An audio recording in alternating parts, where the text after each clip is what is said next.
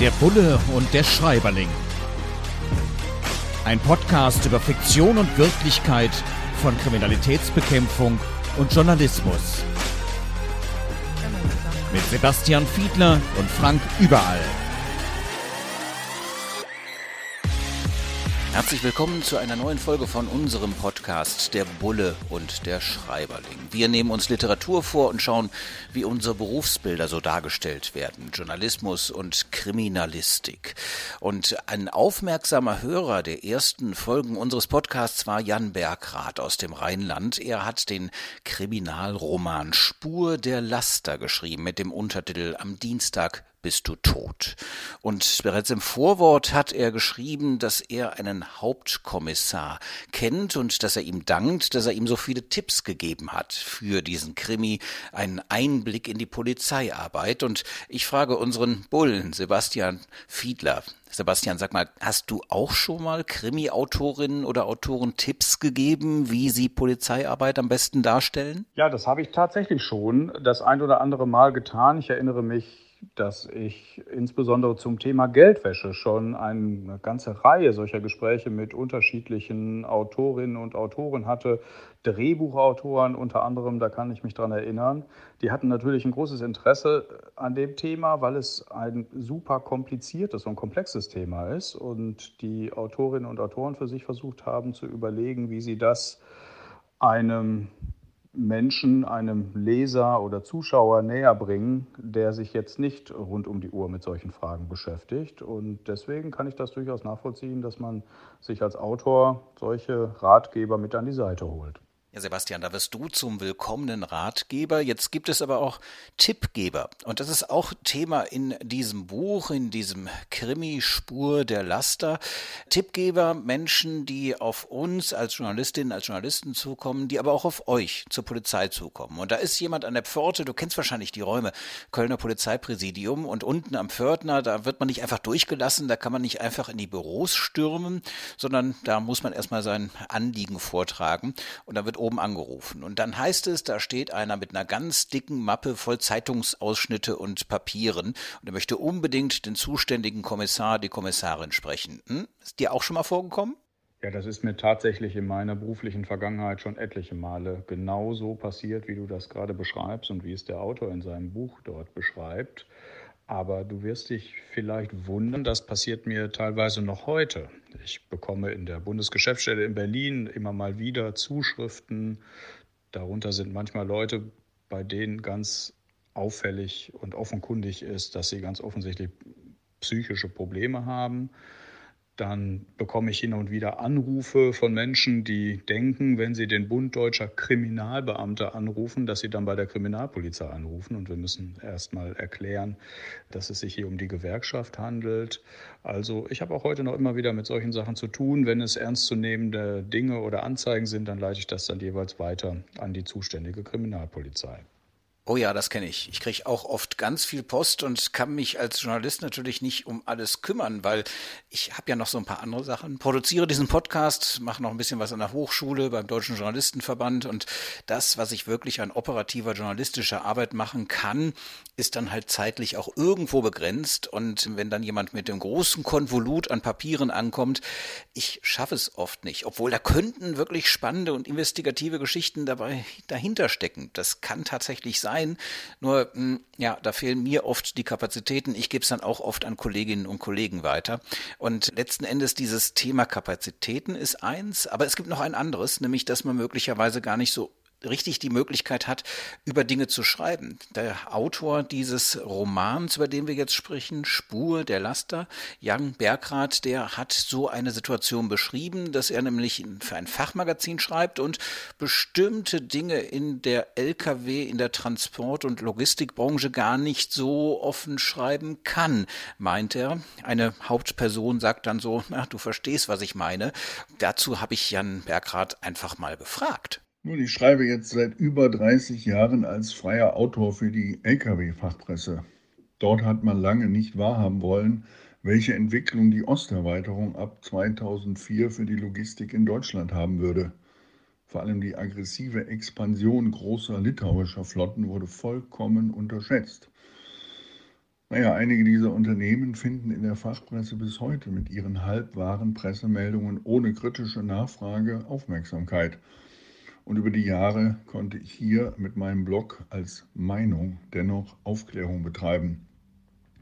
Der Satz selbst ist also mehr für Insider geschrieben. Grundsätzlich steckt aber auch eine gewisse Resignation dahinter, muss ich sagen, dass man als Journalist die Veränderung der Welt hier in der Logistikbranche nicht wirklich aufhalten kann. Als Krimi-Autor hat man dann immerhin in der Fiktion die Möglichkeit, solche Menschen, die Lkw-Fahrer brutal ausnutzen, aus der Welt zu schaffen. Für mich war der Roman, wenn man es so will, also eine Art Katharsis. Ja, Frank, der Autor nutzt also sein Buch, sein Werk auch dafür, politische, gesellschaftliche oder wirtschaftliche Kritik ein Stück weit mit zu verarbeiten. Und das tut ja auch im Prinzip der investigative Journalismus, mit dem du ja auch, vorsichtig gesprochen, hin oder wieder mal zu tun hattest und dich natürlich auch in diesen Bereichen häufig bewegt hast als freier Autor und Journalist. Und es gibt eine interessante Passage in dem Buch, in dem der Autor seine Figur auch diesen Punkt ansprechen lässt und im Prinzip so ein Stück weit andeutet, dass es ja bestimmte Themenstellungen, bestimmte Fragen, bestimmte politische Begebenheiten gibt, die durchaus ein bisschen heißer sind als andere. Und deswegen so die Frage an dich, hattest du schon mal solche Themenstellungen oder kennst du das von Kolleginnen oder Kollegen, dass sie sagen, oh, jetzt komme ich hier an so einen Punkt, da ist meine Recherche doch vielleicht ein Stück weit zu heiß, kann ich mich hier wirklich weiter vorwagen? Kennst du solche Situationen? Naja, zu heiß. Also ich habe viel Korruptionsberichterstattung gemacht und da auch Recherche und in der Tat, da ist es schon mal relativ üblich, dass man bedroht wird. Allerdings sind das die sogenannten weiße Kragentäter. Ja, das sind die Menschen, wo man jetzt nicht wirklich Angst haben muss ums eigene Leben, aber klar, die können einem das Leben ganz schön zur Hölle machen, wenn sie dann Presserechtsanwälte auf einen ähm, hetzen, wenn sie versuchen, auf alle möglichen Arten und Weisen einen an der Berichterstattung oder schon an der Recherche zu hindern.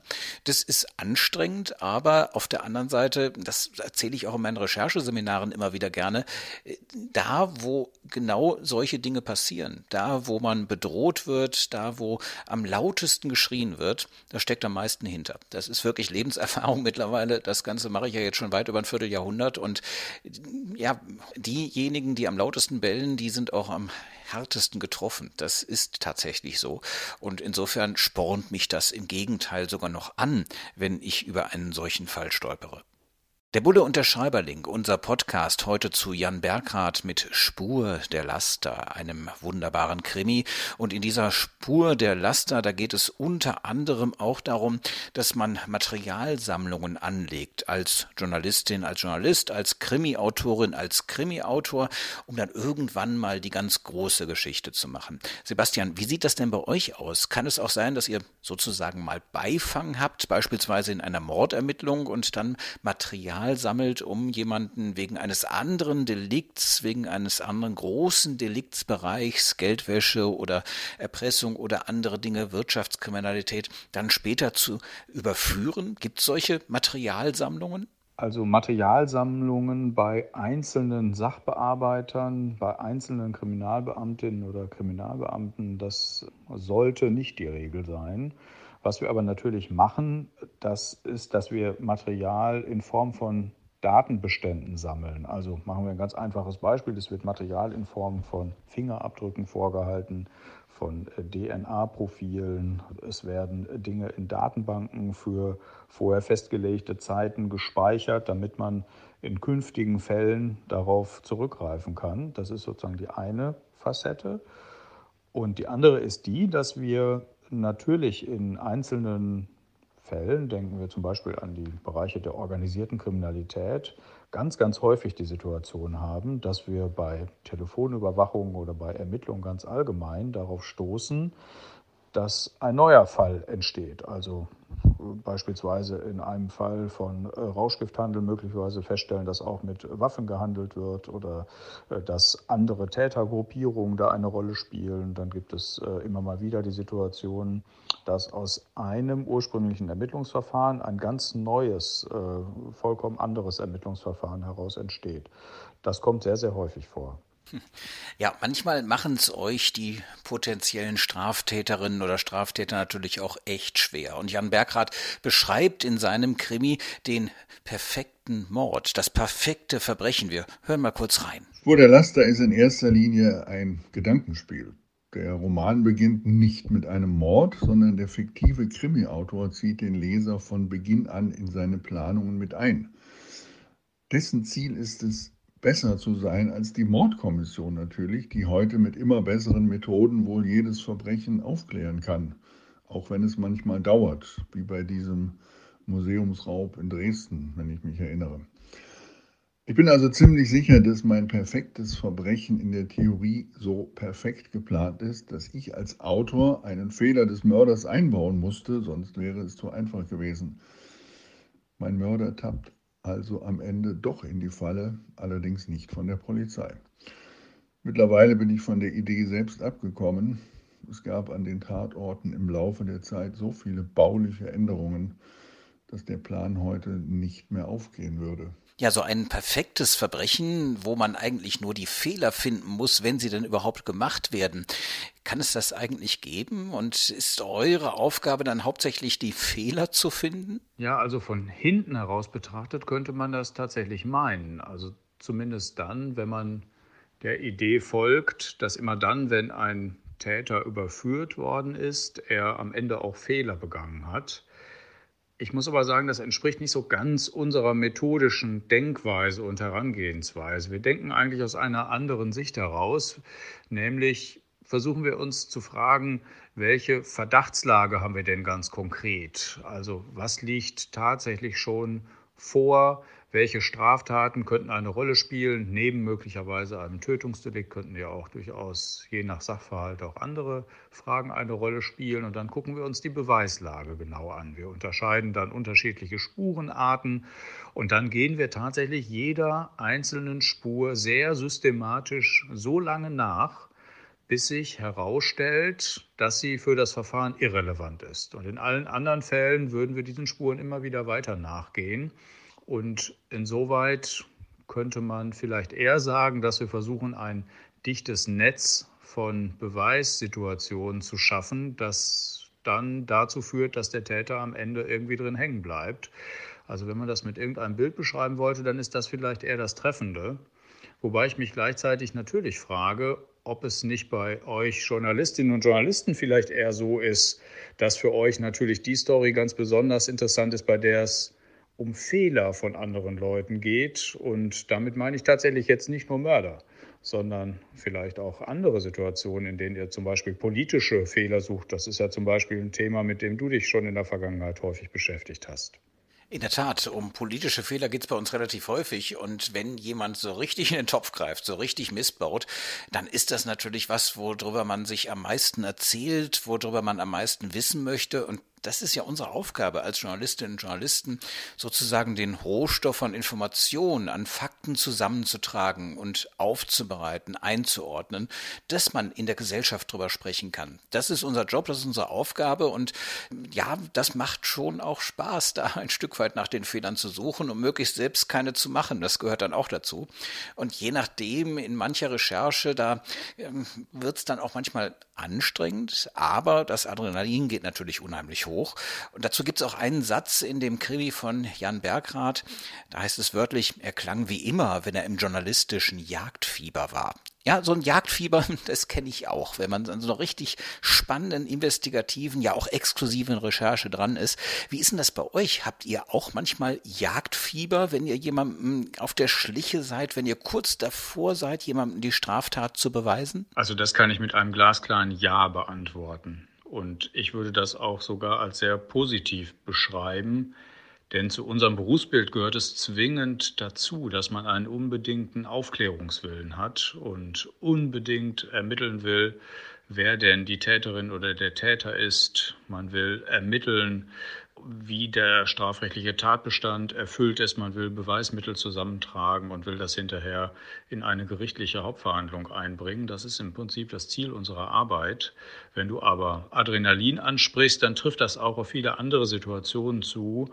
Zum Beispiel immer dann, wenn wir uns auf Durchsuchungsmaßnahmen oder Festnahmen vorbereiten, wenn man sich in den jeweiligen Dienststellen darauf vorbereitet, Einsatzbesprechungen macht und wenn es dann wirklich häufig früh morgens losgeht, dann ist das durchaus etwas, auf das man sich jeweils auch freut, weil man ja auf diese Zeitpunkte sehr, sehr lange hingearbeitet hat. Und äh, wenn das jemandem nicht Spaß macht, dann ist er bei uns falsch aufgehoben. Jetzt geht es ja in dem Buch von Jan Bergrath vor allem um die Logistikbranche und Machenschaften, die da, ja, sagen wir mal, nicht ganz in Ordnung sind. Man muss es lesen, um das alles zu verstehen. Wir wollen ja hier in unserem Podcast auch nicht spoilern, sondern einfach über Aspekte sprechen, die unsere Berufsbilder darstellen. Und unter anderem geht es darum, dass wenn die Autobahn gesperrt ist, einen Unfall gegeben hat, dass die Polizei natürlich dann schnell arbeiten will und muss, um die Autobahn schnell wieder freizugeben. Wenn dann dieser Druck da ist, ein kilometerlanger Stau, vielleicht auch Freunde anrufen, Verwandte und sagen, mal, ich stehe hier stundenlang im Stau, könnt ihr euch nicht ein bisschen beeilen. Kann das schon mal zu Lasten der Qualität, der Ermittlungsqualität gehen? Kann es schon mal sein, dass man dann nicht so genau hinschaut, zum Beispiel auch gar nicht überprüft, ob die Lkw, die da irgendwo drauf gedonnert sind, wo Menschen vielleicht gestorben sind, ob die eigentlich TÜV hatten, also ob die überhaupt in einem verkehrssicheren Zustand waren? Kann sowas passieren in der Eile, in diesem Druck, der da entsteht auf der Autobahn? Ja, das wären dann Fehler, wenn so etwas passiert. Und ich kann das natürlich nie ausschließen, dass auch bei unserer Arbeit Fehler passieren können. Aber sie dürfen natürlich nicht dadurch entstehen, dass ein besonderer Druck oder eine besondere zeitliche Enge jetzt bei der Unfallaufnahme, bei der Tatortaufnahme im Hintergrund abläuft. Und das sind ja auch Situationen, die wir in vielerlei anderen Zusammenhängen kennen. Wir haben Leichenfundorte und dann wird erstmal drumherum alles abgesperrt und dann passiert da erstmal gar nichts außer unserer Arbeit. Wir kennen Durchsuchungssituationen, wo wir erstmal in Firmenabläufe, Betriebsabläufe ähm, zwangsläufig eingreifen müssen. Es gibt eigentlich immer wieder solchen Druck. Man muss allerdings in diesen Situationen dazu sagen, dass wir auch natürlich bessere technische Möglichkeiten haben. Also in solchen Situationen werden jetzt zukünftig auch vermehrt Drohnen eingesetzt, um vereinfachte Übersichtsaufnahmen zu machen. Die kartografische Darstellung muss nicht mehr mit dem Bleistift vorbereitet gemacht werden. Ausmessen funktioniert besser. Also da gibt es durchaus große, große technische bessere Möglichkeiten. Und das zeigt im Prinzip, dass sich die Berufsbilder sehr stark spezialisieren. Und das betrifft auch die Situationen auf der Autobahn genauso wie bei der Kriminalpolizei. Wer da arbeitet, der muss tatsächlich nochmal intensiv fortgebildet werden und kann das nicht einfach so von heute auf morgen machen. So, diesmal haben wir schon ziemlich lange unterhalten in diesem Podcast, müssen langsam zum Ende kommen, aber eins will ich noch wissen, das, was Jan Bergrath beschreibt, nämlich diesen Raum mit den Spiegelscheiben, also wo man ein Verhör führen kann und die anderen hinter der Scheibe stehen, aber vom Verdächtigen, von der Verdächtigen nicht gesehen werden können. Sag mal, gibt es einen solchen Raum tatsächlich? Jan Bergrath oder seine Hauptfigur stellt das zumindest in Frage. Gibt es solche Räume, wie wir sie aus Krimis kennen, oder gibt es sie bei der Kripo nicht? Also ich schließe das nicht völlig aus, dass es das irgendwo in Deutschland noch geben mag. Ich persönlich kenne allerdings tatsächlich auch keinen solchen Raum. Und man muss vielleicht ergänzend noch erläutern, dass es dafür eigentlich auch keine Notwendigkeit mehr gibt, weil sich die rechtlichen Rahmenbedingungen in der Zwischenzeit jetzt geändert haben. Also ich will damit sagen, es gibt jetzt heutzutage keine Vernehmung von Mordverdächtigen mehr, die nicht audiovisuell aufgezeichnet wird. Also das heißt, es gibt dort mehrere Kameras in einem solchen Raum, Ton und Bild wird aus mehreren Perspektiven mitgeschnitten, so dass also ohnehin eine solche Vernehmung dann nachträglich äh, sowohl für den Staatsanwalt als auch für das Gericht hinterher zur Verfügung stehen würde. Also gibt es auch keine Notwendigkeit, baulich irgendeinen Spiegel in irgendeine Wand einzulassen. Ja, manchmal ist es eben doch nicht so realistisch, was in Krimis dargestellt wird. Das haben wir gelernt bei Jan Bergrath, dem Autor von Spur der Laster. Am Dienstag bist du tot.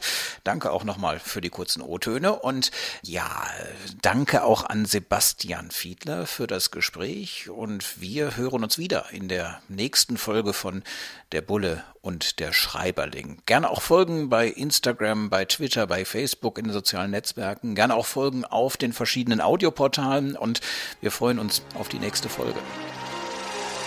Der Bulle und der Schreiberling. Ein Podcast über Fiktion und Wirklichkeit von Kriminalitätsbekämpfung und Journalismus. Mit Sebastian Fiedler und Frank Überall.